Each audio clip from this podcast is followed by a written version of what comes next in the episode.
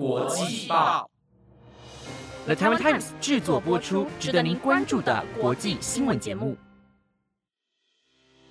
欢迎收听《台湾国际报》，我是丽佳，马上带你来关心今天一月九号的国际新闻重点。各位观众朋友们好，今天的新闻重点包括：德国或欧盟援助支持 Notebook 电池工厂建设；波音737 MAX 九班机舱门脱落，引发停飞风波；辉达遵从美出口法规，生产中国 AI 晶片；印度取消马尔蒂夫行程，引发抵制潮；美国第八十一届金球奖，奥本海默成最大赢家。想了解更多新闻内容吗？那就跟我一起听下去吧。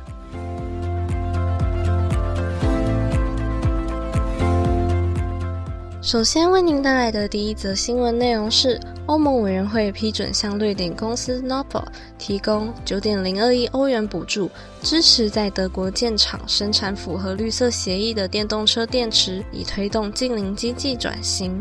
援助形式包括七亿欧元直接赠款。和二点零二亿欧元担保，防止 n o v o 在未获援助情况下可能转向美国建厂。这也是欧盟首次根据降低通膨法案提供的政府补助，旨在支持绿色转型和减少能源依赖。欧盟正努力阻止降低通膨法案资金流向美国的趋势。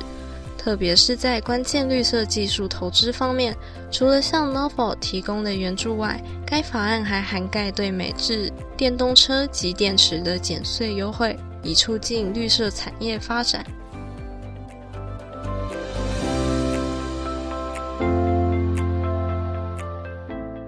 第二则新闻内容是，阿拉斯加航空公司一架波音737 MAX 九班机。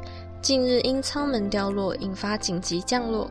据美国国家运输安全委员会主席霍曼迪透露，该机在十二月七日至一月四日期间出现三次增压警告，其中至少一次发生在飞行中。为确保安全，美国联邦航空总署发布命令，暂时停飞一百七十一架装有相同舱门的波音七三七 MAX 九班机。事发当天，一架由波特兰飞往安大略省的航班，在飞行几分钟后，飞行高度约为一万六千英尺时，舱门突然脱落，迫使飞机返回波特兰国际机场。事件发生时，机舱中部的门塞离开了飞机，导致飞机迅速减压。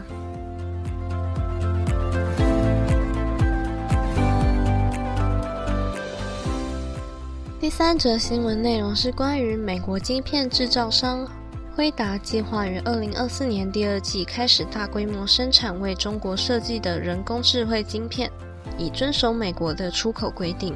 H 二零晶片是辉达为满足十月宣布的限制而开发的三款针对中国市场晶片中最强大的一款。据路透社消息人士报道，由于担心美国再次收紧出口限制，中国企业不愿购买降规版的 H 二零晶片，正在测试国产替代晶片。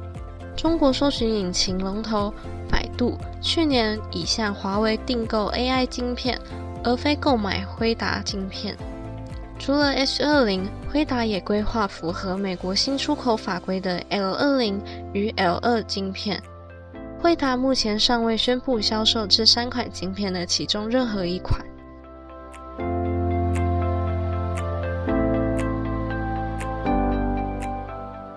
第四则新闻内容是中国主席习近平邀请马尔蒂夫总统穆伊祖展开为期五天的正式访问，预计至一月十二日。然而，印度因外交争端取消对马尔蒂夫的旅行计划。部分印度民众在马尔蒂夫一名部长对印度总理发表“印度恐惧症”言论后，开始抵制马尔蒂夫。社交平台上出现大量抵制马尔蒂夫的主题标签。印度旅游服务订购网站 EC My Trip 宣布无限期暂停赴马尔蒂夫的航班定位服务，强调这是出于国家尊严的考量。EC My Trip 共同创办人毕旅表示，马尔蒂夫政府的贬义言论对印度极为不满。EC My Trip 是印度第二大旅游服务订购网站，市占率达二十二 percent。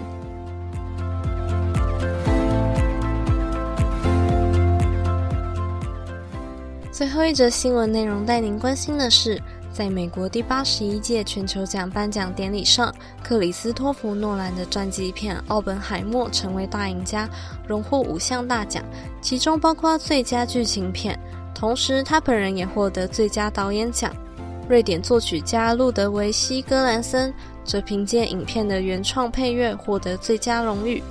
可怜的东西脱颖而出，获得最佳喜剧或音乐剧类奖项。此外，年度票房超过十四亿美元的热门电影《芭比娃娃》获得全球奖新荣誉电影和票房成就。音乐方面，比利·艾利许的情感民谣《What Was I Made For》。荣获最佳歌曲奖，而动画电影方面，宫崎骏的作品《南海与苍鹭》获得最佳动画电影奖。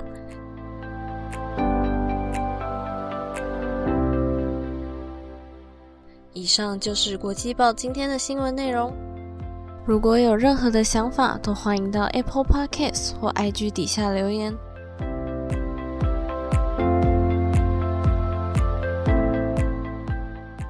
各位听众们好呀！今天我要和大家分享的是一部古装剧《知否知否，应是绿肥红瘦》。故事主要讲述主角盛明兰是盛家的六姑娘，家中有受宠的林小娘所生的墨兰，以及正室大娘子所生的嫡女卢兰。由于母亲被人陷害，难产去世。所以便交由盛老太太抚养长大。前面主要描述明兰成长的家庭以及她待人处事的方法。后半部随着长大后开始了各自人生的机遇与课题，包括他们之间的相遇相处，到充满巧思的追求与互相扶持的过程。看完最大的感想是，一个人的强大不只来源于对抗，也可以是平衡和包容。